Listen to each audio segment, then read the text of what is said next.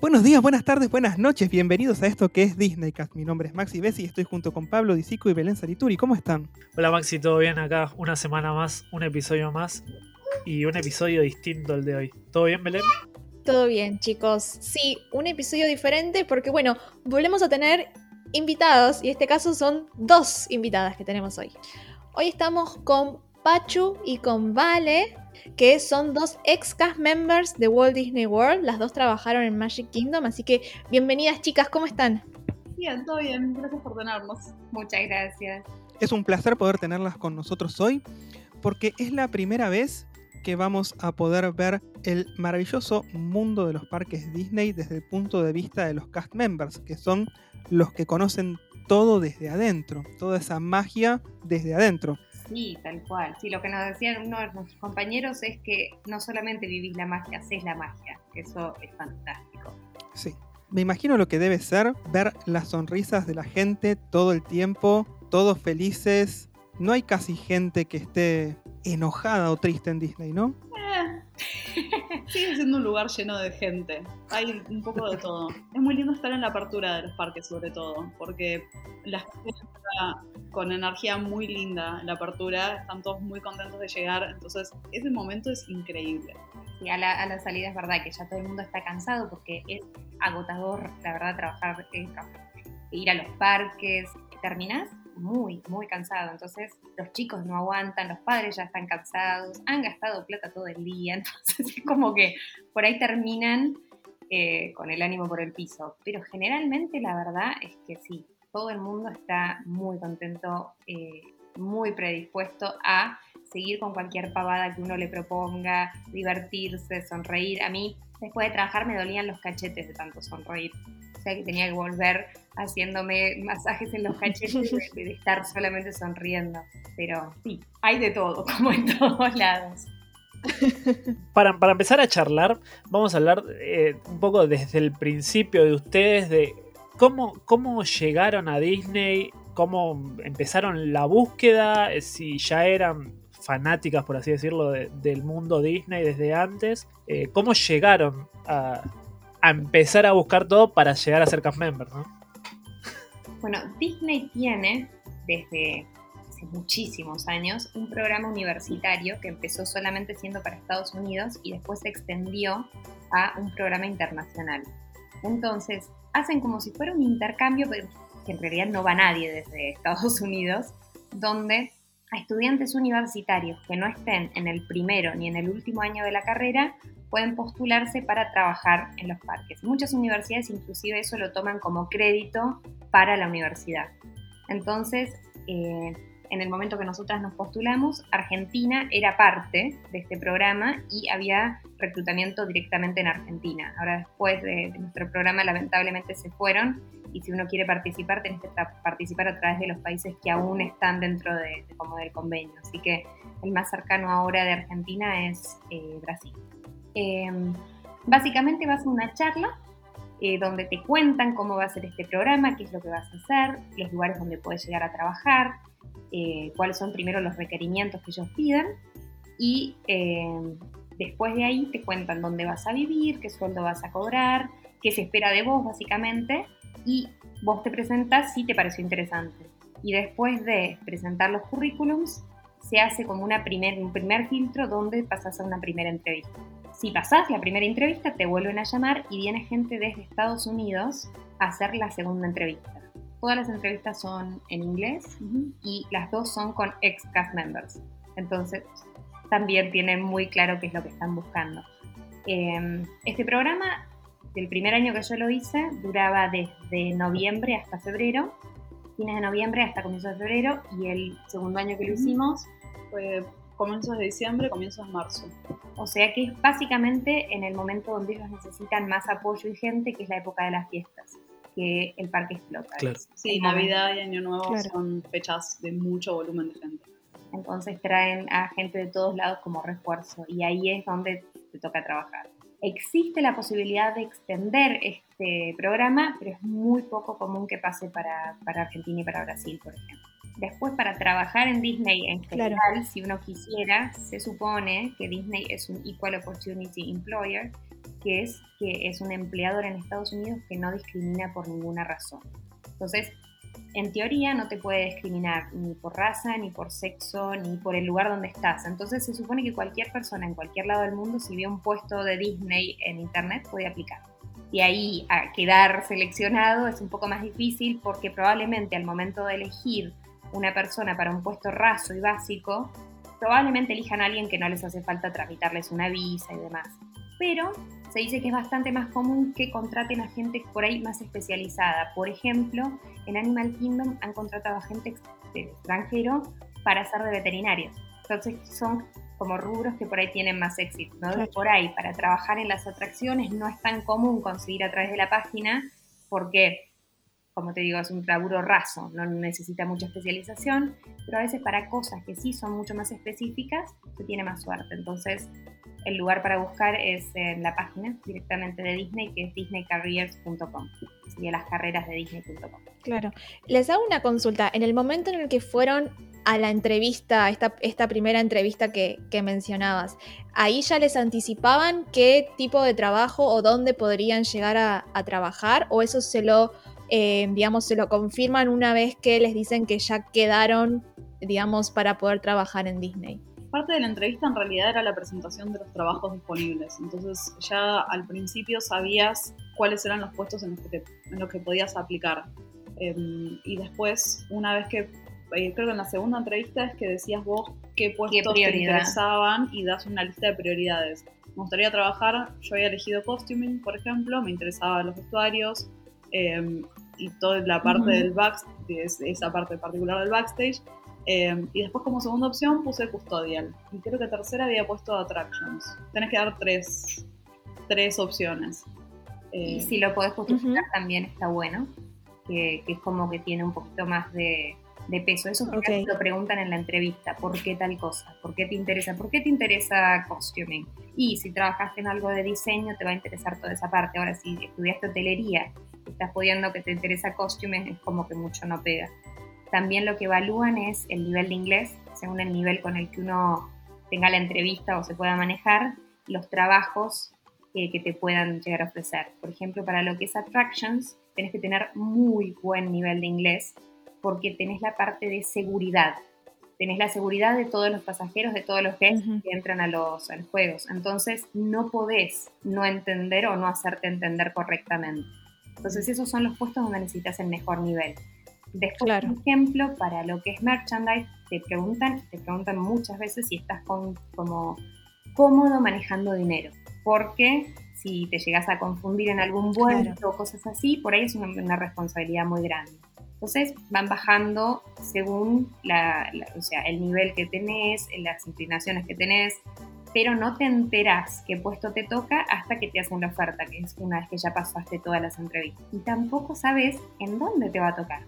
Claro, yo había elegido costume primero y terminé en custodial y de hecho había quedado como una lista de espera. Me mandaron un mail diciendo no quedaste en primera selección, si alguien se baja, em, por ahí podés llegar, pero la posibilidad es que no. Entonces quedé ahí pendiente y eventualmente me llamaron para, para custodial.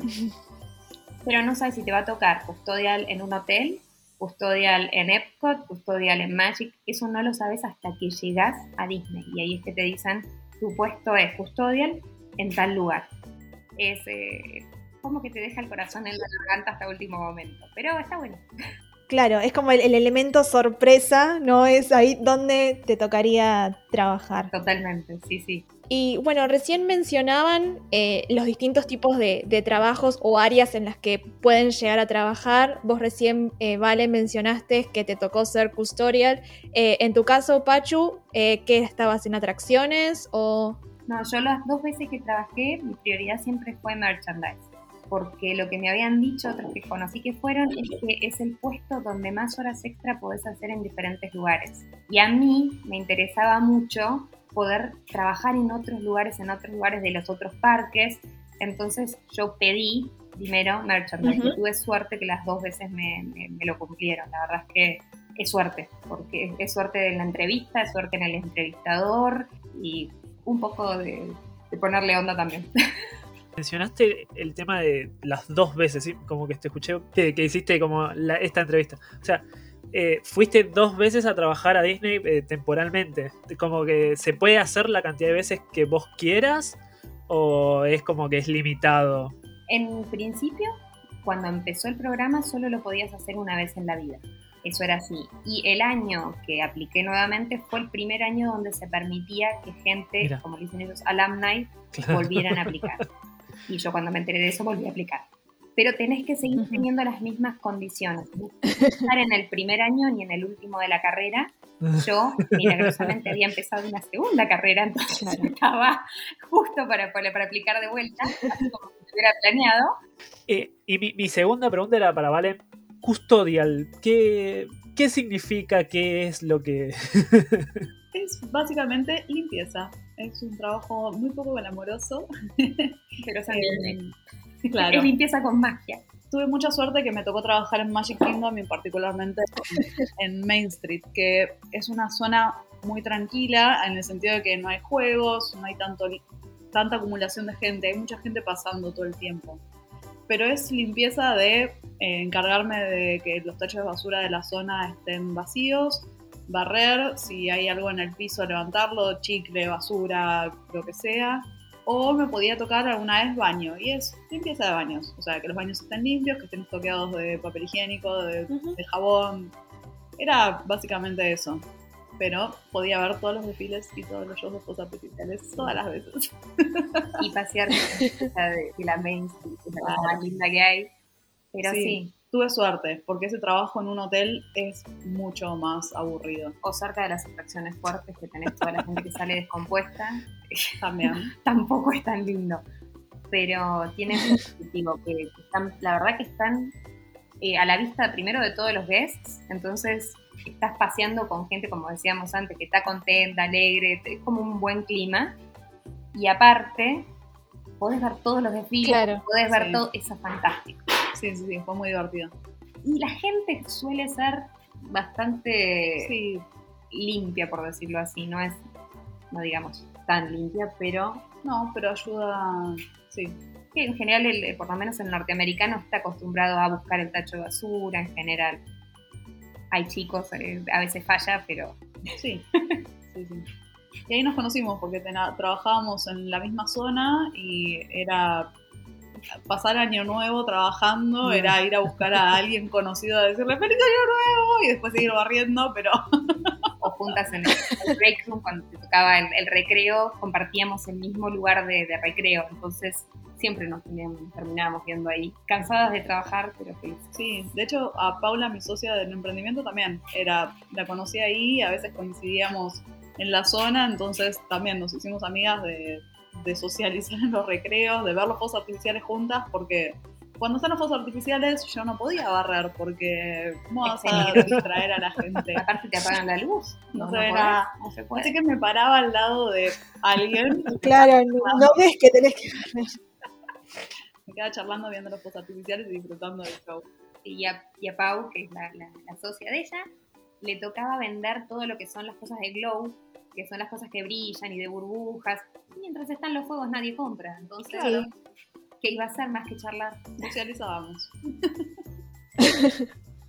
Claro. Eh, y Pachu, en tu caso, que estaban diciendo las dos trabajaban en Main Street, vos estabas en la parte de, de- de merchandising. Eh, ¿en, qué, ¿En qué tienda eh, estabas? Contanos un poquito de, en, en tu caso, este, dónde estabas trabajando.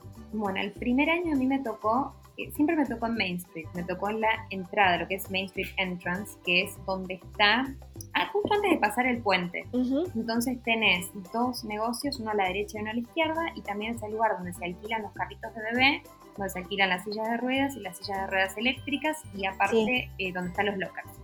Entonces me tocaba básicamente todo el área antes de entrar y ver el castillo. Así que era un área donde la gente quería pasar muy rápido, porque querían entrar a ver el castillo. Pero a la salida nadie se quiere ir, entonces todos se quedaban recorriendo esa zona y estaba muy lindo. El segundo año me tocó en lo que es Emporium, que es eh, la tienda que está sobre la Main Street del Ujú. lado Izquierdo, izquierdo, mirando al castillo. mirando el castillo, que empieza en la esquina y termina prácticamente en la otra esquina, justo antes de, de Casey's, que es el como el restaurante de, Panchos. Panchos. sí. Así que tenés, si lo mirás desde afuera, parece que fueran todos negocios partidos, pero lo puedes recorrer de punta a punta y es todo, ese negocio, que es, eh, no es el negocio más grande físicamente, el más grande es World of Disney, que está en, en Disney Springs, pero es el que tiene más ventas de todos los parques. Así que se vende muchísimo y se tiene toda Claro. la mercadería prácticamente de todos los parques. Eso también quiere decir que se trabaja muchísimo en ese lugar Claro. en particular. ¿No? Sí, se trabaja un montón, pero a mí me, me gusta porque cuando uno más trabajas, más rápido se te pasa el tiempo.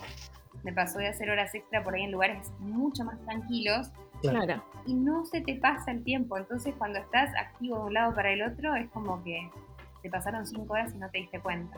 Así que en ese sentido a mí me, me vino bien que Y, sea... y el horario donde la gente va a comprar más eh, al Emporium. Hay un horario en donde vos decís, acá se va a llenar. eh, Viste que tienen eso de, sabés que más o menos a tal hora. Partido, ¿no? Después de los fuegos artificiales o... Sí, Totalmente, se llena. Aparte, Emporium lo que Claro. tiene es que cierra una hora después de que el parque cierra oficialmente. Y en la época de fiestas, dos horas y media después. Entonces la gente se queda ahí adentro básicamente porque es lo único abierto que hay, no se quieren ir del parque y mucha gente no compró nada en todo el día para no estar cargando las bolsas. Entonces hacen todas las compras de último momento a la madrugada antes de que cierre el parque. Así que eh, sí, se trabaja hasta muy, muy tarde y aparte, una vez que se va la gente, hay que volver a llenar todas las estanterías. Entonces, también nos quedábamos mucho más tarde. Claro. En lo que es la época de las fiestas era una locura. Sí, yo he salido 3, 4 de la mañana porque bueno, ¡Wow! No, tres, cuatro horas. 3, 4 de la mañana. Yo he salido seis y media. Sí, pero vos te tenías más tiempo de stock. Yo zafaba porque venía el, chip que le pasaba con hidrolavadora todo y para eso no me necesitaban, entonces ahí sí me podía ir a dormir. Sí, no, Yo la época de la fiesta lo viví como un búho del otro lado del mundo. Bueno, eso les iba a preguntar, el tema de, de cómo eran sus horarios, ¿no? Los turnos que trabajaban, si trabajaban siempre en el mismo horario, cómo, o si tenían que rotar, digamos, eh, que nos cuenten un poquito más como, digamos, el, ese día a día de ir a trabajar a un parque Disney, ¿no? A mí en general me tocaban casi siempre las noches. El- son los turnos que les dan a los más nuevos porque la gente que trabaja hace más tiempo prefiere trabajar de más temprano. Y mm, siempre, siempre, siempre cerraba. Muy pocas veces me tocó la mañana y creo que fue durante el training, cosa de tipo, mira, así se hace la mañana, genial, ahora lo sabes, fantástico, no lo vas a usar nunca más. Eh, así que todas las noches, todos los cierres, que yo chocha, porque los fuegos artificiales me los tenía al timing impecable, porque lo veía todas las noches.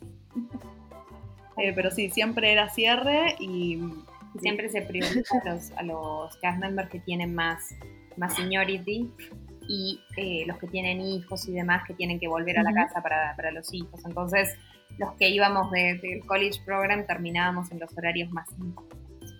Sí, que suelen ser de cierre. en Suelen ser de cierre, sí. Con la apertura el parque está impecable, está estoqueado, está limpio, no hay mucho que hacer, por lo menos en nuestros, en En nuestros nuestros puestos puestos. en particular. Por ahí Attraction sí tiene más actividad a la mañana. Sí, pues tienen que hacer un chequeo antes de empezar la, de empezar la Sí. ronda con, los- con los guests. Tienen que hacer un chequeo de que todo funcione. Entonces hay cast members que tienen que hacer el ride ellos y chequear que todo esté en orden, que todos los animatrones estén funcionando y todas esas cosas. Que es una tortura, obviamente, tener que hacer eso. Sí, uf, horrible. Me hubiera encantado. Pero sí, y después- Nadie lo debe querer hacer, ¿no? Y después durante las fiestas sí me acuerdo que eran muchas horas, eran turnos muy largos porque el parque está abierto mucho tiempo y hay mucha gente y en mi caso particular necesitábamos, normalmente por ahí en un baño había una persona o una persona entre dos o tres baños depende, dependiendo del tamaño.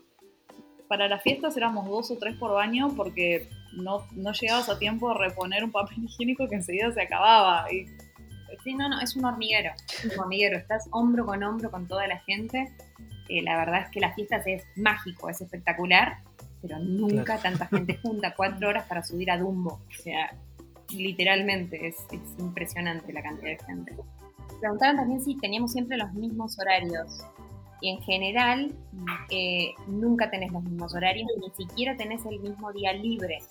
Entonces eso te lo van avisando prácticamente semana a semana, eh, qué es lo que te va a tomar la, qué es lo que te va a tocar la semana siguiente. Entonces, mucho tampoco sabes de lo que se te viene. Eh, mucha gente lo que hace, si tenés algún programa, dar el, turno. Claro, sí. Sí, o pedir, pedir con el manager, mira, yo me acuerdo particularmente después de mm, Navidad, Año Nuevo y las horas horribles que tuvimos, va, las horas largas que tuvimos, eh, decidir irnos en grupo a Nueva York cuatro días. Entonces pegué dos francos de una semana con dos francos de otra, lo hablé con tiempo con mi manager, me dijo, sí, está todo ok, y me terminé yendo. Pero, o sea, en ese caso sí se puede pedir, pero si no, la mayoría de las veces... No, es lo que te toca, Sí. tal cual. Sí, yo, yo lo que iba a preguntar era básicamente eso. Comentaron Claro. que tienen dos francos. ¿Y qué es lo que hacen en los francos? ¿Vuelven a Disney? Eh, ¿O descansan por mucho trabajo? Ir al parque, sí. No, no, ir al parque. Eh, perdón, hacer compras, o sea, ir al supermercado, hacer las compras de la semana, lavar la ropa, compras, Londres y parque. Siempre. Básicamente. Sí. Muy bien re- resumido. Esa es la vida ya, sí. Bueno, y justo hablaban de, bueno, lavar la ropa, hacer las compras. ¿Dónde vivían cuando estuvieron trabajando en Disney? Cuéntenos un poquito más sobre, sobre la vida cotidiana, digamos, ¿no? Cuando no estaban quizás trabajando en, en los parques. En ese momento Disney tenía cuatro complejos que eran como si fueran pequeños cantricitos. Sí. que tenían hasta un gimnasio, una pileta, un lugar donde tienen tipo para barbecue y te asignan eh, a uno de esos que el día que llegas te dicen en qué lugar vas a trabajar y te dicen dónde vas a vivir. Y te toca, te puede tocar en departamentos con un solo roommate o con Siete. siete. Y según eh, la cantidad de gente que haya en tu casa, es probablemente eh, lo que te va a tocar pagar de, de alquiler. Entonces, cuanto más gente hay, más barato suele ser. Entonces tiene eso de positivo y de negativo, que cuando son menos es por ahí más fácil y menos lío, pero cuando son más es más económico y conoces más gente. También eso está muy bueno. Y te puede tocar con gente con la que viajaste, si te toca que tuviste suerte, y si no, te pueden tocar completar casas de gente de distintos lugares del mundo o de Sí. programas, gente A mí me pasó que cuando llegué eran siete yankees y yo viviendo en un departamento. Y fue el primer mes eh, hasta que ellas terminaron su, eh, su programa, digamos. Ellos terminaron el programa un mes después de que empezamos nosotros el, el nuestro. Entonces, eh, pasé el mes con ellas, ellas terminaron y ahí nos relocalizaron y ahí me tocó con dos argentinas y una chica de Japón. Eh, pero sí, no, puedes, cam- puedes pedir cambiar, eso se paga aparte, puedes elegir si tenés problemas con tus, con tus compañeros de, de casa. Pero en general lo que hacen es eh, agrupar por género y por mayor o menor de 21 años, por el tema del alcohol. Sí, eh, en Estados Unidos tenés que ser mayor de 21 años para poder tomar legalmente y eso te lo aclaran mil millones de veces cuando vas a entrar al programa. Porque Porque, saben que estamos acostumbrados a tomar desde los 18. y aparte, porque si en Estados Unidos sos menor y estás tomando, te meten preso directamente. Si tenés 21 años y estás tomando con un menor, te metes preso a vos también. Porque le estás proveyendo alcohol a un menor. Entonces también eso te aclaran, que si sos mayor, que no te hagas el vivo porque vas a terminar preso. Y preso en Estados Unidos no es ninguna pavada y aparte es una razón para que te revoquen la visa, para que te echen de, de Disney y tengas que volver inmediatamente al país. Entonces está muy claro y muy dividido que las casas son mayor de 21 o menor de 21 y femenino y masculino. Esas son la- las grandes divisiones y la verdad es que se respeta bastante. Bastante.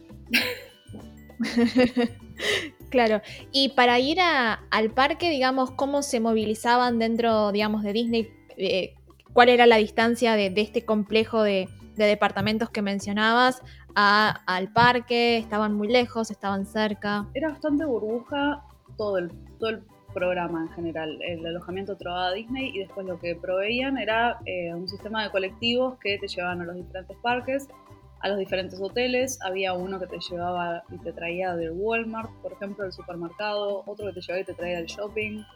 eran todos la misma empresa, nos daban apenas llegábamos eh, un folleto con los horarios y el horario era 26 minutos y 26 minutos y medio, luego dice, fue. Se fue. Em, y nos movíamos con eso, para ir a los parques, para ir a hoteles, para ir al súper, para Está todo. cerca, por ejemplo, bueno, eh, los complejos están bastante cerca de Magic y de Hollywood Studios en general. Si tenés a Animal Kingdom o a Epcot son un poco más lejos y tardan un- bastante más. Pero, decía, los bondis decían a qué hora pasaban por el complejo y a qué hora, llegabas llegaban. al parque. Entonces le podías calcular para llegar con tiempo a tu turno de trabajo. Exacto, pero sí que sería media hora más o menos. No tengo ni idea, me olvidé de toda esa parte. Más o menos media hora del, de la casa hasta, hasta el parque. Según el parque, obviamente, pero eh, por lo menos de nuestro complejo era más o menos media hora. Qué, qué bueno eso de, de tener esos transportes también a otros lugares eh, comunes como Walmart o, o un shopping para, para poder pasear también esos días libres que, que tenían. Esa comodidad está, está buena también. Sí, la verdad que está, está muy bien pensado.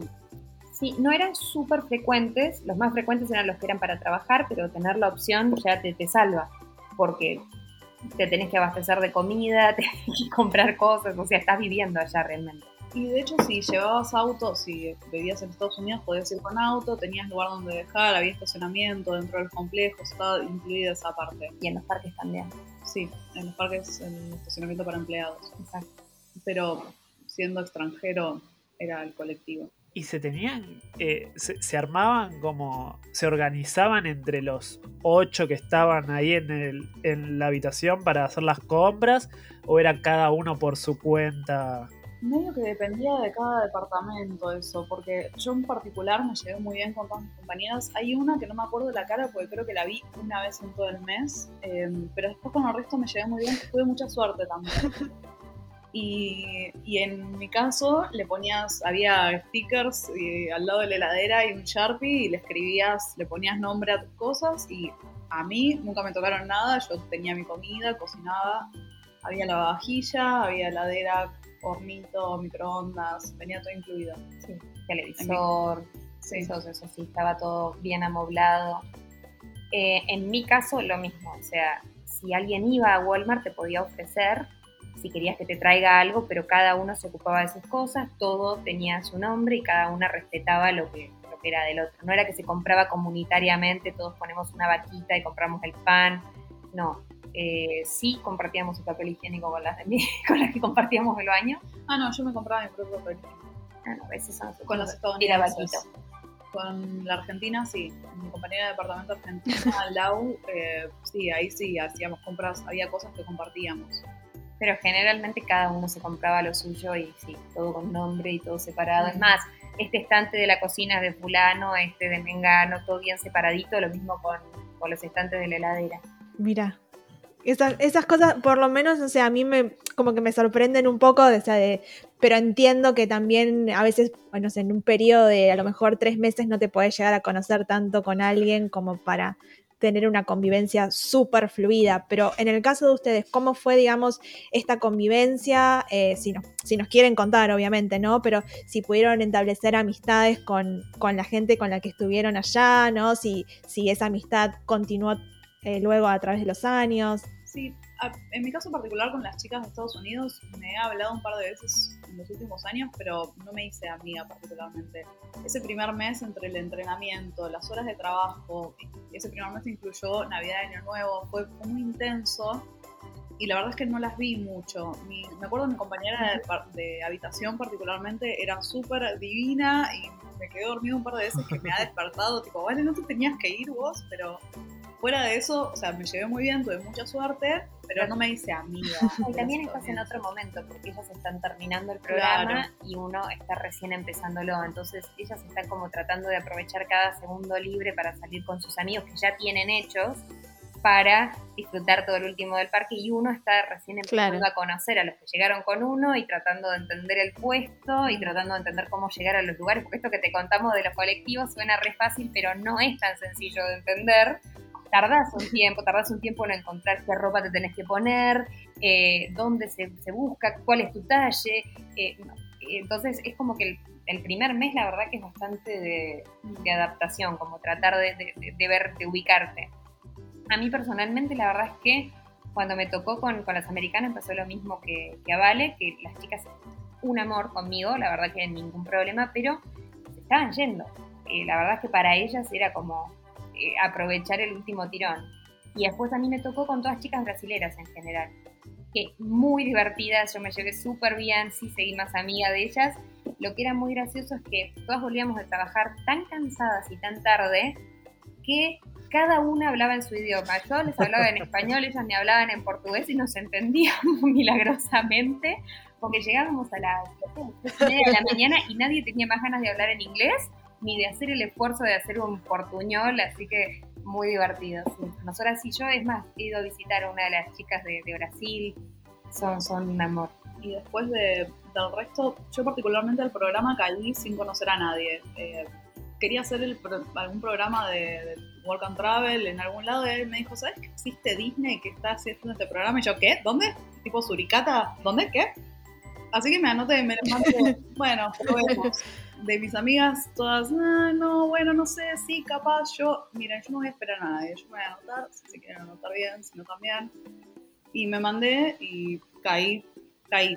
Pero sabía que viajamos entre argentinos y tenía 21 en ese momento. Es como otra etapa Claro. de la vida que uno está dispuesto a probar cosas rarísimas, como irte tres meses a vivir en un país desconocido sin conocer a nadie. Está todo el mundo en la misma. Entonces Claro. todos están con ganas de conocer gente, de hacerse amigos, nadie sabe dónde está parado. Entonces la verdad que estás en un clima que es ideal para hacerte amigos. Es más, nosotros decimos los de Disney, los que somos un grupo de amigos de Disney, en tan poco tiempo haces como una amistad tan tan profunda porque compartís un montón de cosas nuevas, estás solo allá. es- la verdad que es, muy linda la, la amistad que se forma. Las fiestas, a mí particularmente fue el primer año que pasé Navidad y Año Nuevo lejos de mi familia, lejos de mis amigos, entonces también como que te pegás a la gente que te rodea y que siente lo mismo que vos y, y así nos hicimos amigas con Pacho y con Pau y con Andy, otro de los chicos y un montón de, de gente que, que Sí, que se vuelve como tu pequeña familia ahí afuera. Y realmente contás con ellos, te sentís mal, estás enfermo y son los que te cuidan, o sea, eh, es tu familia ya eh, intensamente y rápidamente. se vuelve. Sí, especialmente los que trabajas cerca. Después había o- otras chicas que trabajaban en otros lugares, pero, che, ¿quién tiene día libre mañana? Mensaje de, de Facebook en ese momento. ¿Tiene día libre mañana? Tengo ganas de ir a Epcot. Ay, bueno, te acompaño, pero después a la tarde vamos a Hollywood. Bueno, sí, ya fue. Y qué sé yo, capaz que no le había hablado nunca a la piba, pero Sí, entre ir a recorrer el parque solo y ir con alguien, es con alguien. Total, acá todos los que vinieron son Disney Spirit, todos le ponen onda, todos les gusta Disney, entonces algo en común vas a tener. Eso es buenísimo. Inclusive con la gente, con argentinos es más fácil no tienen mucho en común. Pero inclusive te pasa con cualquiera que estás trabajando, que está haciendo, está haciendo este programa, están todos en la misma y todos quieren conocer gente, gente de afuera es como exótica, los argentinos Claro. somos re exóticos afuera, hay gente que no sabe dónde queda Argentina, así que eh, sí, Valeria era impronunciable para un estadounidense, Paz también, sí, era divertido. sí, sí, sí.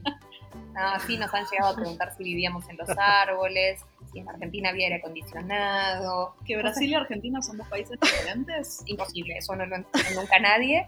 Las mil veces que te llaman y te dicen, vení, hablale a esta señora que habla, habla español, y vos te acercás y le decís, no, no, habla portugués. o sea, es de Brasil. Y te dicen, no, Brasil y Argentina no quedan uno al lado del otro. Y, sí, claro, pero bueno, México y Estados Unidos también, y hablamos otros idiomas. Así que algo haces con el portugués, pero a veces no se entiende, está claro. Claro. Sí, sí, sí. Eh, a mí me surgió una pregunta cuando estaban eh, hablando del tema de, de dónde ir a buscar la ropa y, y qué me tengo que poner, o sea, eh, esos detalles, digamos, de, de su trabajo, ¿no? Que involucra el uniforme que tienen que, que usar.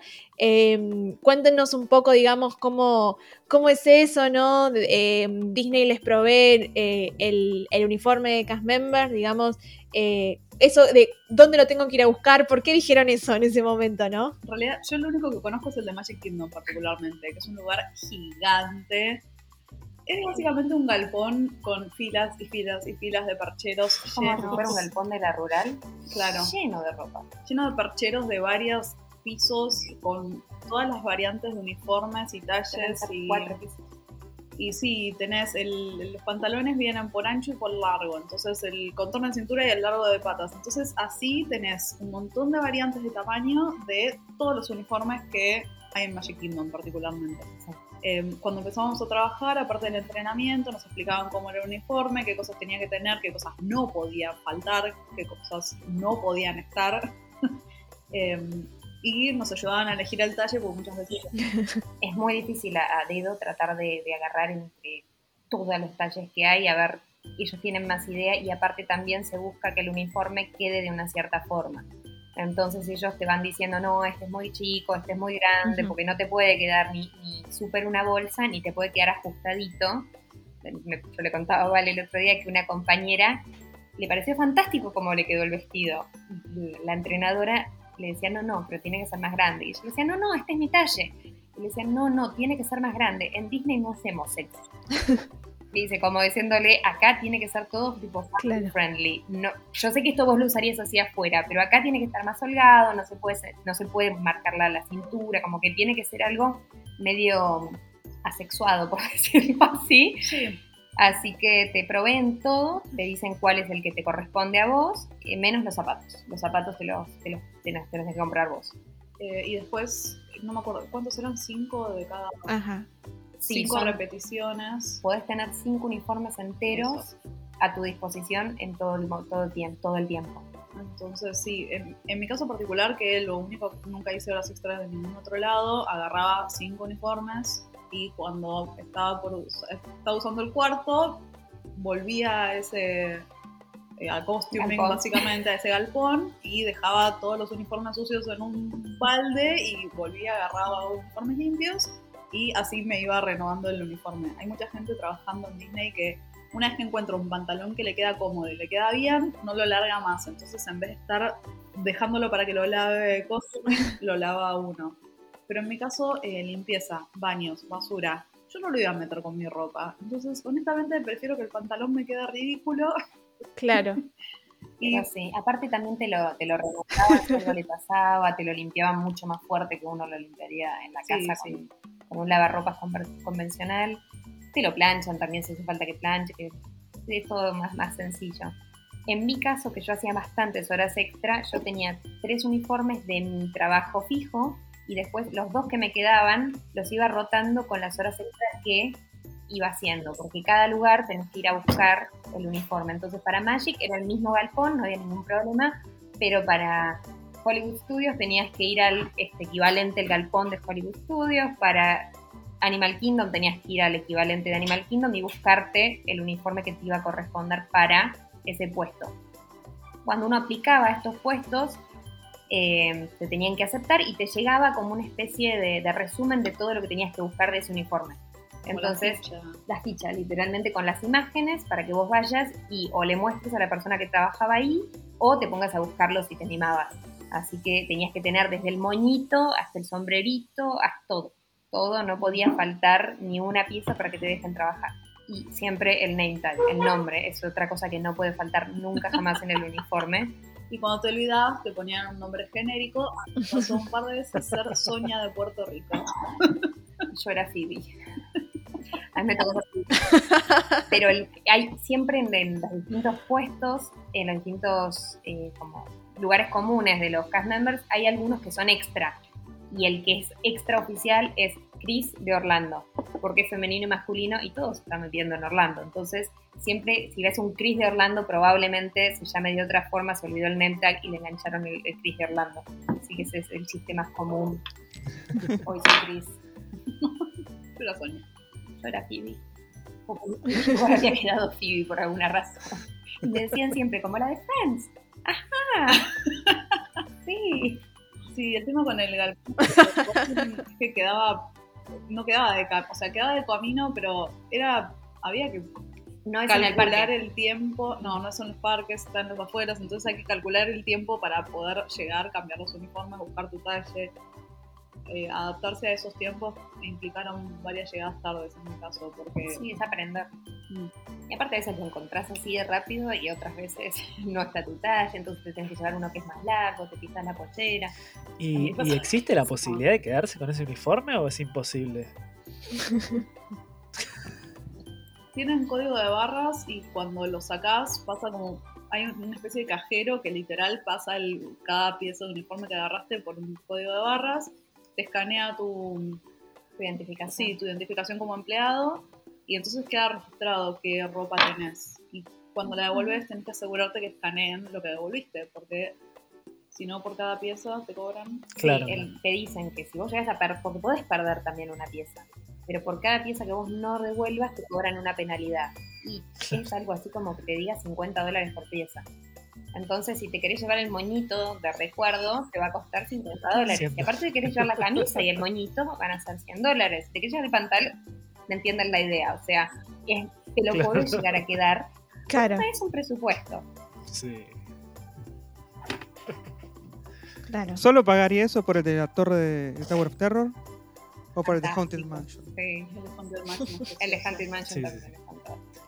Eh, perdón, pero Pachu, recién mencionaste que hiciste horas extras en otros parques. Para, para esas horas extras que vos hacías, ¿tuviste que recibir un entrenamiento diferente? Antes mencionaban que habían hecho un entrenamiento. ¿Ese entrenamiento corresponde a el trabajo, digamos, por el que, eh, el que les ofrecieron? ¿O además implica, eh, digamos, eh, un, digamos, un entendimiento un poco mayor de todo lo que sucede en el mundo Disney, ¿no? De, de Disney World. Mira, hay puestos que no necesitas ningún entrenamiento en absoluto, que se llaman prácticamente PAC, Pack, sí. Parade Control, que son los que se paran al lado del de- de- desfile y te van diciendo quédate, quédate en la calle, quédate en la calle, no te muevas. Para eso puede Sí. aplicar cualquiera sin ningún entrenamiento. Después, a vos te dan tu entrenamiento para tu puesto. Como a ella le dieron de custodial, a mí me dieron de merchandise. Ujú. Entonces yo podía manejar la caja registradora en cualquier lugar que hubiera una caja registradora. Eso por eso era tan tan versátil. Ah. Porque en los lugares de comida había una caja registradora. En los hoteles había una caja registradora. Entonces en cualquier lado que a mí me pudieran poner detrás de una caja registradora, yo podía postularme para hacer horas extra. Pero si sos, por ejemplo, de Attraction, si sos de Test Track, después no podés ir a trabajar a Small World, porque ahí sí tenés un entrenamiento completamente diferente, cuáles son las medidas de seguridad, cuál es el speech que tenés que dar. Entonces, para algunos puestos se hace muy difícil tomar horas extra en otro lado. Yo sé y me consta de primera mano que cada tanto los cast members eligen a algún chico como para hacerle un regalo. A Bruno le hicieron un regalo. ¿Cómo eligen a esos chicos para, para que eso que le dan vaya on the mouse? ¿Qué parámetros? Yo usan? Regalaba a diestra y siniestra. O sea, a cualquier chico que se me cruzara adelante había una excusa para regalarle algo. O sea, yo vivía para hacer magical moments. O sea, a mí me mandaron a Disney a hacer magia y yo hacer magia. El, el criterio que a mí me dieron, no sé cómo fue para vos, pero a mí me dijeron, ningún chico cerca tuyo puede estar llorando. Entonces vos hacés todo lo que sea necesario para que ese chico deje de llorar. Y yo hacía todo lo necesario. O sea, le cambiaba la remera, un peluche de Mickey, un globo de afuera, no importa. Y eso vos haces que cada, lu- cada lugar donde vos lo estás sacando te den un registro y después le mostrás a tu manager y le decís, Magical Moment, este chico estaba llorando y yo le di esto, esto y esto. Y ellos lo, lo tienen que como filear y declarar, entre comillas. Pero Sí, depende del cast member, básicamente. Y del puesto de trabajo si te dejan hacer eso.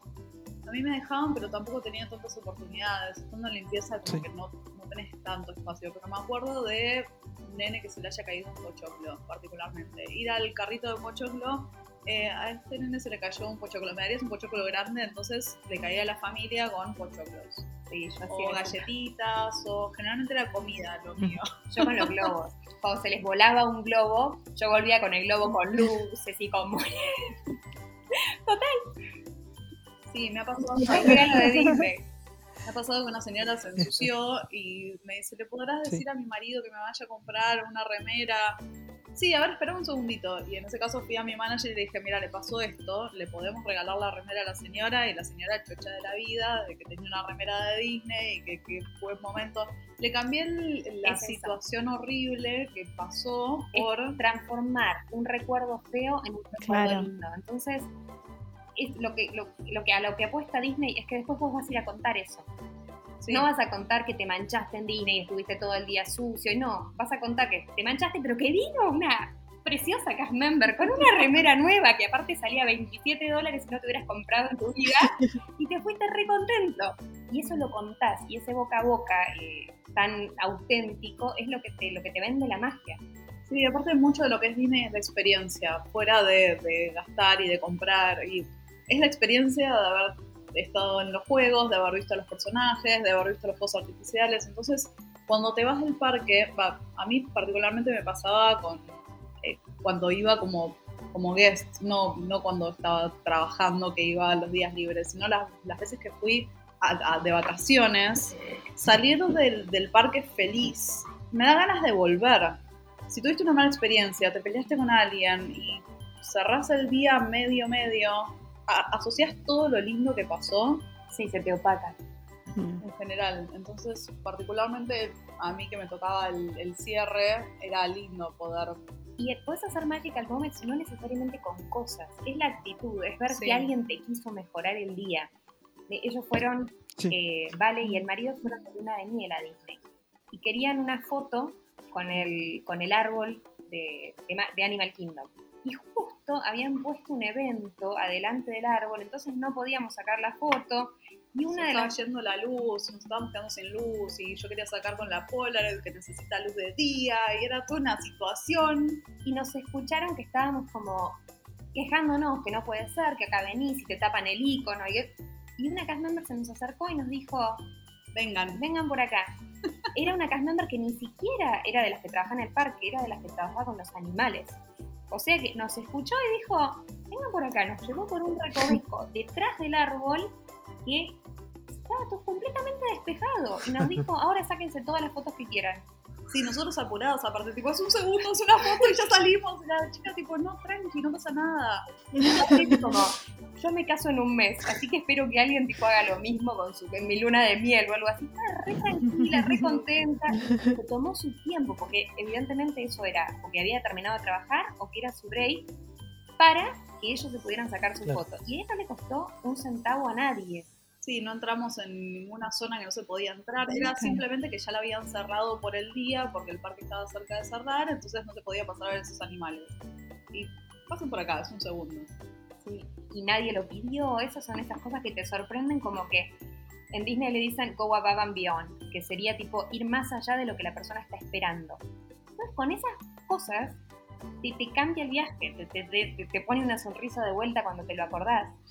Otra cosa que eh, me acordé ahora cuando estaban buscando, ellos hacen mucho pin, pin trading, y estaban buscando que hay dos pins que son un match, que son de eh, la novia y el novio. Y habían encontrado el de El de Minnie y nos faltaba el de Mickey. y cuando seguíamos buscando y seguíamos buscando, le contaron esto a una cast member de Animal, Animal Kingdom. Kingdom También, Animal. Kingdom tuvimos suerte. Eh, pero estamos buscando y está siempre Minnie, no está Mickey, está siempre Minnie, no está Mickey, y se dio vuelta, toma, Minnie Mickey. Esas cosas que son una pavada te, te alegran. No regalando un pin de los que se vendían, que eran. Era, era otro al final, porque a- a- antes de eso llamó a todas las empleadas a ver A todas las que todos tenían Los que pin. tenían los pines para ver si alguna de todas tenían. No se me había olvidado. Había como ocho alrededor nuestro y todos Todos buscando los pines.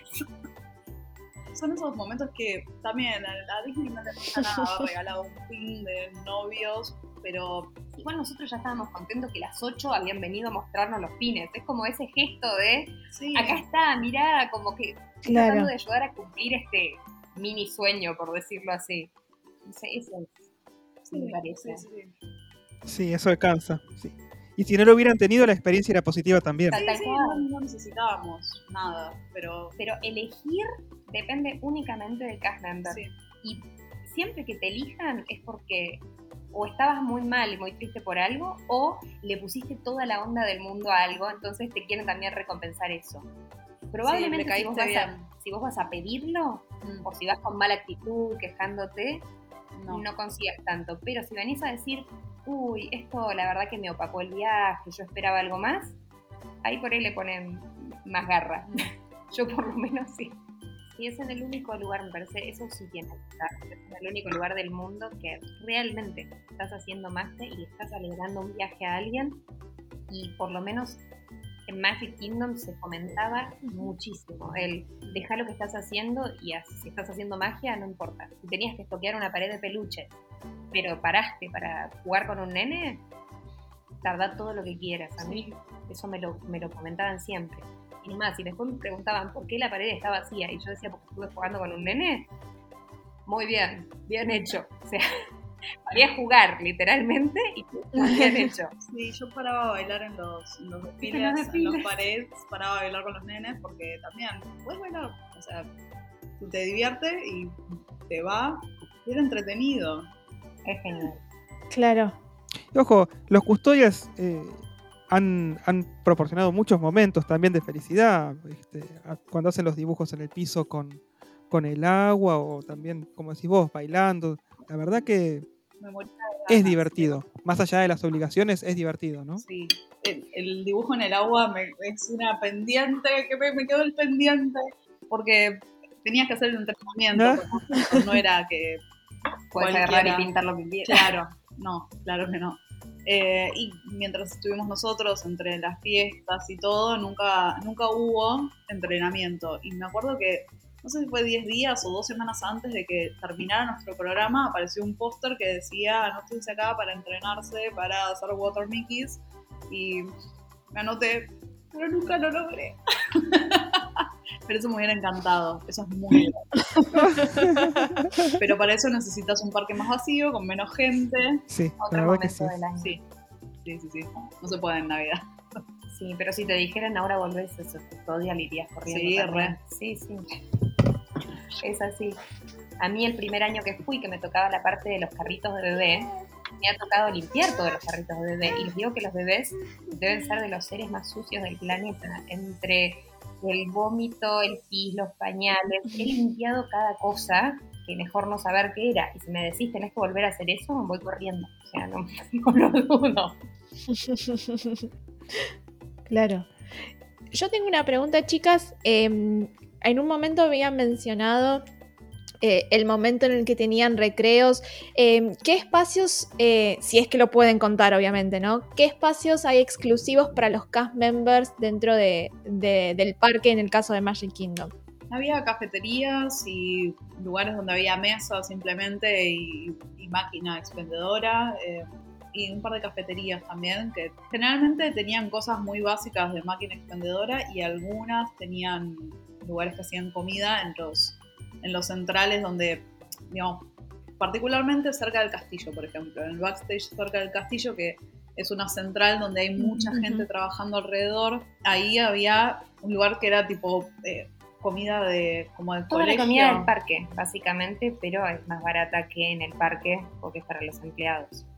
Después tenés para cada sector lo que son break rooms, que tienen sillones, tienen eh, tele tele, lugares más oscuros por si te quieres tirar a dormir, eh, obviamente baños, porque no compartís los baños con, los guests. Eh, y después en otro sector tenés lo que es el sector de training, también que hay computadoras y dan clases, puedes tomar un montón de, clases, no solo de entrenamiento, sino si quieres aprender lenguaje de señas, también te puedes anotar. Había biblioteca, me acuerdo, se podía alquilar eh, DVDs. Libros, lo que quieras. Una peluquería. Una peluquería. En Magic. Especialmente porque tienen lo que es el Disney Look, que ahora está un poquito más laxo, pero si muchos llegaban con barba o algo, también podían ir y que, se los afeitara. Están todos los lockers, porque también tenés lugar para dejar las cosas tuyas, obviamente. Hay todo un locker room que tiene eh, ducha, como si fuera de un gimnasio. Y obviamente que están todos los camerinos de la gente que se tiene que preparar para los desfiles, que es una locura donde se tienen que maquillar, donde tienen que ponerse las pelucas, donde arreglan los, eh, como los trajes de último momento, porque muchos se rompen o les pasan cosas, donde están arreglando las pelucas y maquillando, es una locura, de lindo eso. Yo no sé si quieren ya ir, ir cerrando, podríamos estar haciendo preguntas un montón de tiempo. Eh, capaz para cerrar, hacer unas preguntas eh, así generales de Disney. ¿Parque favorito? Magic Kingdom. Sin ninguna duda, ¿no? No, cero. Si acá somos pero... Es la discusión que tenemos siempre con todo el mundo esa, pero bueno. pero si trabajando ahí no puedes elegir otro lugar, es tu casa. ¿Y atracción favorita? Mm. Haunted Mansion. Sí, estoy entre Haunted Mansion y eh, el ascensor. Tower of Terror. Mm. Ay, no, la Aerosmith. Uy, qué problema. Demasiadas. Como que me hagas elegir un no puedo. Es que está muy difícil. Para, esta es, esta es fácil.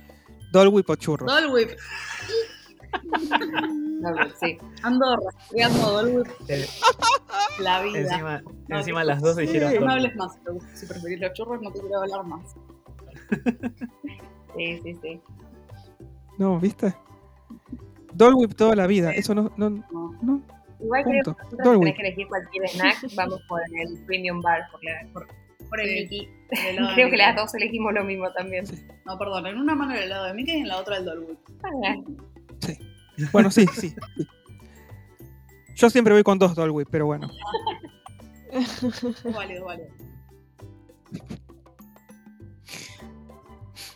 Yo les, iba, yo les iba a preguntar por el parque menos favorito.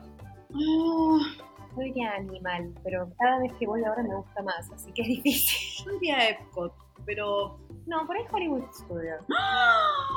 no quiero hablar más. No, es que a mí me gusta Aerosmith. Pero después al resto me subo una sola vez. Eh, No sé, es muy se difícil. termina esta mitad en este momento. Todos son lindos. Para mí Epcot, pero A mí porque me encanta. No puedo opinar. Sí, amo los países. Sin embargo no podría no ir a Epcot si voy No. a Disney. Yo tampoco podría no ir a Hollywood. Digamos los de agua, listo. Typhoon. Estamos Los de agua. mis nuevas mejores amigas. nuevas mejores amigas. Eh, chicas, supongo que han tenido la oportunidad de hospedarse en alguno de los hoteles de, de Disney en algún momento. Eh, si tuviesen que elegir algún hotel favorito, ¿tienen? Pasa que en realidad me quedé en el All Star nada más. Y Nos es lindo. los value, pero, pero- si tuvieras que elegir uno, Animal Kingdom Lodge. Pasa que queda lejos de todo. yo Gran Gran Florida. Flo, sí, Gran. Floridian. Tener la vista de los fuegos artificiales de Magic, creo que no, no. No. super- Aparte tiene toda la temática Mary Poppins. Sí, eso es precioso. Pero en el Polynesian ahora hay unas cabinas que tenés tipo eh, terracita privada con la música de los fuegos artificiales. Ahí, Y llegas caminando a Magic. No es ahí tenés las cabinitas esas Sí. del Polynesian, si puedo soñar. Está muy bien. ¿Y mm, restaurante favorito? Puede ser de los parques o puede ser de alguno de los hoteles Mm, Boma, O de Disney Springs. Por la comida. o de Disney Springs también, claro. por la comida, Boma del Animal Kingdom Lodge es un eh, buffet. Los Zebra Domes. Qué ricos sí. esos. Tiene, muy, lo que tienen los buffets de Disney es que son todos más o menos iguales, pero en este, este en particular tiene cosas muy interesantes y puedes, como es buffet puedes probar un montón de cosas diferentes que yo por lo menos nunca había probado, de comida africana. Eh, eso por la comida. Y después, A mí me gustó mucho Marruecos. mm, Marruecos es muy lindo. Y aparte la ambientación es preciosa y La la, comida, comida es es- muy buena. Es muy rica. El, el, el- el Table Service Morocco o el. ¿Cómo se llama? El Spice Road, no, digo. Spice Road, o, sí. No, yo o el, el Tangerine Café. el grande. Ah, nunca fui al grande, yo solo fui al, Al, al Quick Service. No, no, el otro, el de Mm. atrás. ¿Entraste a verlo alguna vez? No, vi videos. Anda a verlo. La próxima vez que vayas, anda a tomar aire frío. Te dejan entrar a verlo. Yo he ido. Es, es, es muy, muy lindo. Está diseñado el, el zar en ese momento que Disney contactó. Dijo que sí que podían hacer Marruecos, pero que él tenía que elegir quién iba a diseñar el lugar y quería que fuera lo más auténtico posible. El detalle que tiene ese restaurante es una locura. Y debe ser los platos no digo auténtico, pero más auténtico para la versión americana. O sea, todo obviamente que le quitan un poco de, de picante y demás, pero Sí. son súper elaborados y muy, muy, muy ricos y lugares lindísimos. Que panedo también está bueno. Sí, el de Japón. sí. Pero por el show. No por el sabor de la comida, No, por el show. sí. Es, es- bueno Tepanedo. Y después de los que son con carácter, a mí me gusta Han.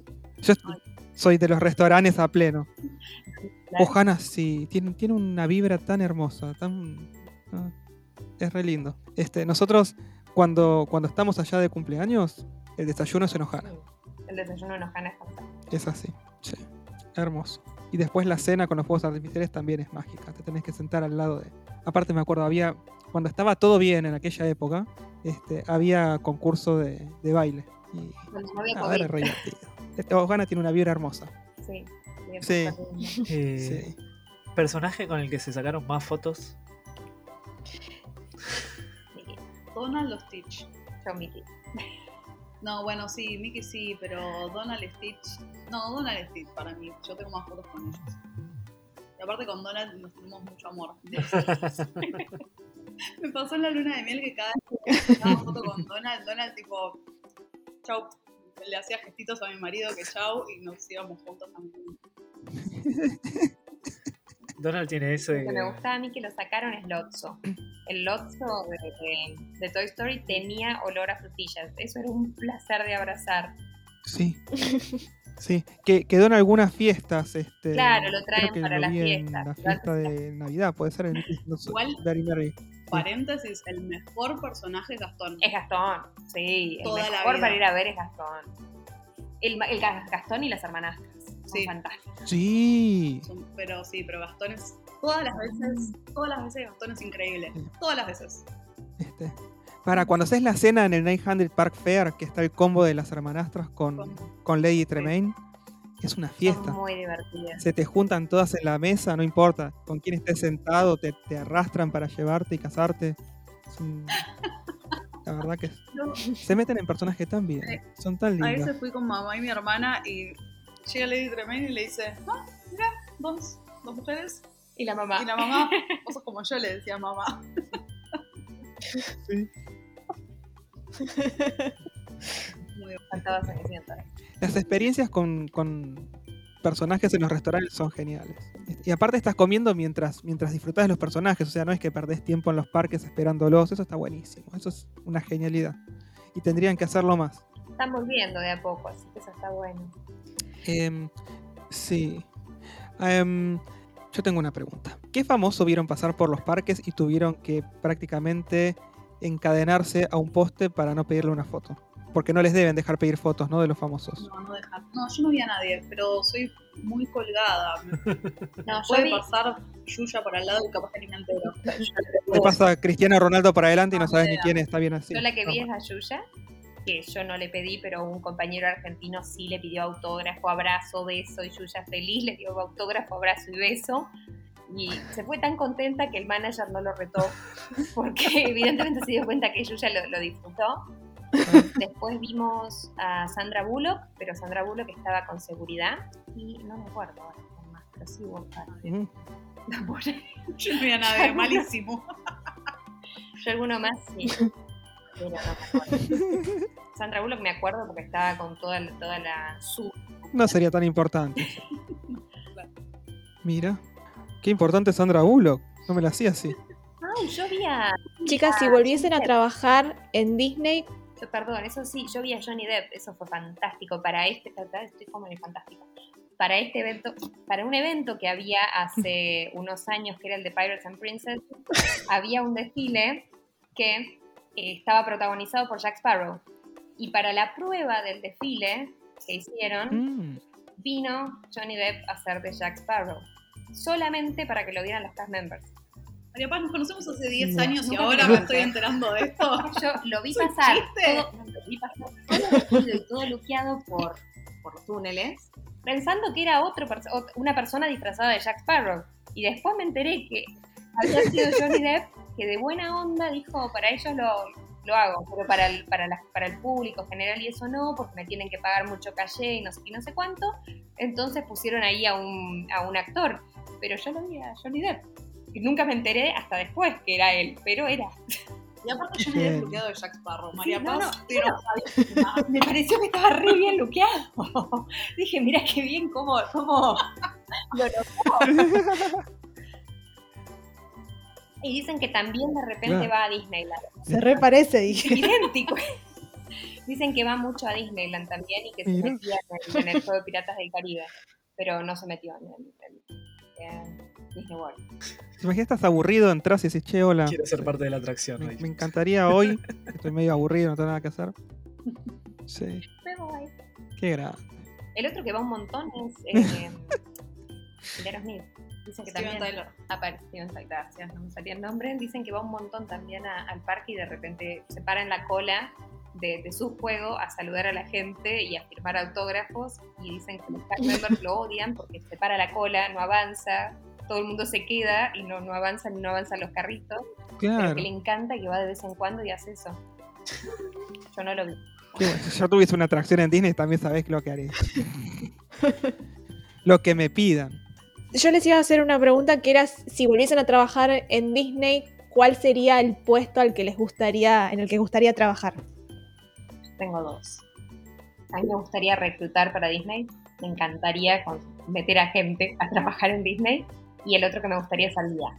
Guía en los parques me parece que debe ser fantástico.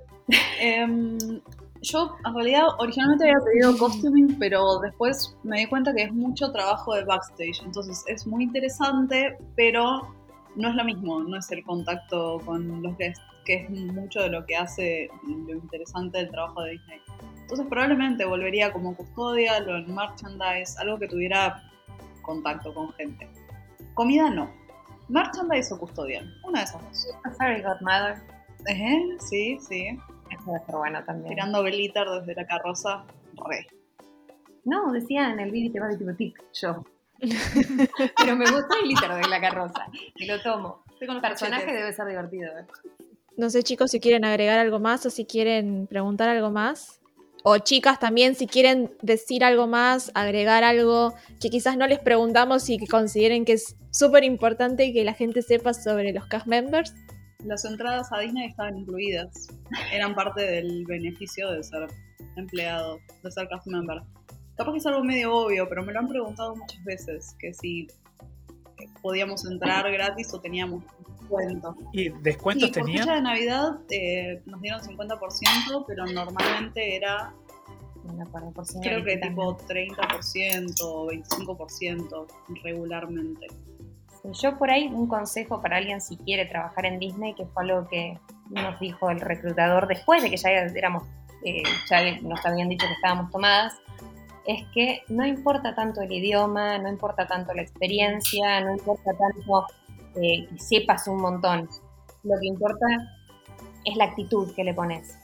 Eh, que cuando te toman vean que tenés toda la actitud Disney del planeta, que todo el resto se enseña, todo el resto se aprende pero la actitud, la sonrisa, decir que sí a todo, ponerte a bailar si te dicen ponete a bailar, y eso, eso es lo que hace que te quieran contratar. Así que sí, yo ya había contado que a mí me hicieron cantar en la entrevista y me dijo, si no hubieras cantado yo no te tomaba, porque tenés que ser así, o sea, tenés que decir cantá, cantá, bailá, bailá y divertirte con eso. Eso sería más que nada mi consejo para alguien que vaya a una entrevista, es ponerle toda la onda, la sonrisa, mostrar que, que realmente tenés el espíritu Disney, como le dicen.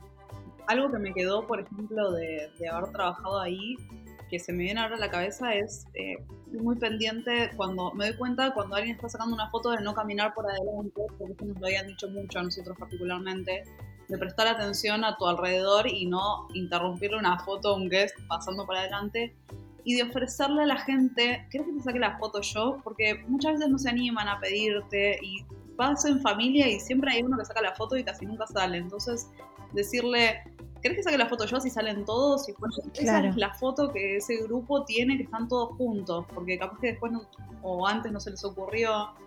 Eso me quedó, de, de ofrecer todavía a la gente sacarse fotos y estoy muy pendiente, me doy cuenta enseguida cuando alguien está sacando fotos que le estoy por caminar por adelante.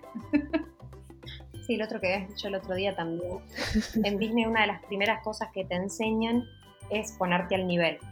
Entonces, si vos estás hablando con un chico, ponerte al nivel del chico. Si estás hablando con una persona que está en una silla de ruedas, ponerte al nivel. Y es algo que uno termina entendiendo lo importante que puede ser para que la otra persona se sienta cómoda. Entonces, siempre, ahora también me pasa con los chicos o con la gente, tratar de agacharse y poner el nivel de ojo a ojo y eso genera una relación un poco más eh, cómoda, porque no te están mirando desde arriba. Y esas cosas que te enseñan por ahí uno se Sí. las lleva después para la vida y Así que no, quedan. es- no solo inclinarse, sino cuclillas o sentarte en el piso si es necesario. Poner la cara al mismo a la misma altura, los ojos a la misma altura que la otra persona, libera un montón de tensiones a veces en momentos complicados que podés evitar. No sé. Súper lindo eso. O sea, como que enseñanzas, digamos, de, de ese trabajo en particular, pero que vos después las, las podés trasladar eh, a otros momentos de, de la vida, ¿no? Buenísimo. Bueno, ¿les parece ir haciendo el, el cierre? Sí, la, la verdad que eh, me gustó muchísimo esta charla. Eh, se extendió porque estuvo, estuvo buenísimo hacer preguntas, que eh, todas las, las experiencias, la verdad que estuvo muy lindo escucharlas. Eh, gracias por, por aceptar la invitación. Eh, no sé si quieren dejar las redes sociales ustedes para la gente que está escuchando y que los quiere seguir, capaz que no los conocen. Eh, mm, yo, si puedo, quisiera dejarla de mi emprendimiento que tengo con una de mis mejores amigas que también la conocí, nos conocimos allá, eh, que es BP Merch, es BP de corta punto M E R C H y hacemos cosas de Disney y Harry Potter principalmente porque son nuestros intereses más fuertes y un montón de, de series y de películas, pero Disney y Harry Potter son centrales en nuestro, en nuestro desarrollo de producto. Así que si quieren pasar a chusmear, bienvenidos. Eh, bueno, yo tengo un Instagram que eh, se llama Pachucienta, que es como una mezcla de Pachu y Cenicienta. Eh, y más que nada cuento estas cosas que a mí me divierten de Disney y que creo que por ahí a otro le pueden llegar a parecer también divertidas y entretenidas. Muy bien. Te, te consulto, ¿es bpmerch.empretienda.com.ar? Sí. Buenísimo, Sí, genial. tenemos Ah, la página, perdón, Sí. el Instagram. Claro, esa es la página. El El Instagram es bp.merch, creo, ¿no? Sí, esa es la Genial. página. Buenísimo, acá estoy viendo, está, está buenísimo. Tenés pañuelos de Stitch, tenés un moño. ¡Wow! Es el mapa de los Marauders. Oh, ah. Y tenés pañuelos para mascotas. Tan hermosos. Esto es re lindo. Ya, Sí. ya Maxi te va a comprar cosas. de- Sí. Yo quiero un pañuelo. Para Mucho eso mascota. surgió, claro. No, quiero un pañuelo para mí con la rosa de la bella y la bestia. Bueno, ya fue, agreguémoslo al producto. Fue así, fue. Pau, ¿quieres un moño de Stitch? Bueno, producto nuevo. La verdad, sí, está buenísimo. Bueno, ya saben entonces. bpmerch.empretienda.com.ar. ¡Wow! Y Pachu Y arroba Pachucienta en Instagram. Para que la sigan y Pero a Pachucienta, seamos honestos, ¿quién no la conoce? Todos los que nos gusta Disney la conocemos, ¿o no? la Sí. mayoría de yo Sí. creo que sí. Por favor. Si no, venga acá- vengan a conocerlo. Claro. Eh, bueno, muchas gracias de vuelta por, por estar acá, por acompañarnos en este primer episodio de Cast Member. Eh, seguramente se van a venir muchos más de acá en adelante. Vamos a tratar de recolectar experiencias de, de varios, de si podemos, de varios eh, Disney por el mundo. Es la idea. Así que bueno, esperamos que, que les haya gustado el episodio. Para ir cerrando, pasamos las redes sociales nuestras. ¿Les parece, Maxi? Dale. Recuerden que pueden encontrarnos tanto en Twitter como en Instagram como DisneyCastArg, eso es arroba DisneyCastARG. Y también recuerden que los días viernes tenemos un newsletter, ¿verdad, Bel? Sí, todos los viernes pueden recibir Carrusel de Noticias, que es nuestro newsletter semanal. Y si todavía no se suscribieron para recibir las últimas novedades Disney de la semana, pueden hacer clic en el link que tenemos tanto en Instagram como en Twitter para poder recibir Carrusel de Noticias. Bueno, entonces con esto vamos terminando por hoy. Yo ya estoy comprando señaladores en, en BP Merch, ya me perdí. Pero con eso vamos cerrando por hoy entonces. Agradecemos muchísimo entonces la presencia de Pachu y Vale. Muchísimas gracias por habernos acompañado. No, gracias por invitarnos. Y con eso entonces nos despedimos hasta la próxima semana. Mi nombre es Maxi Bessi. Yo soy Pablo Isico. Y yo soy Belén Salituri. Hasta la próxima.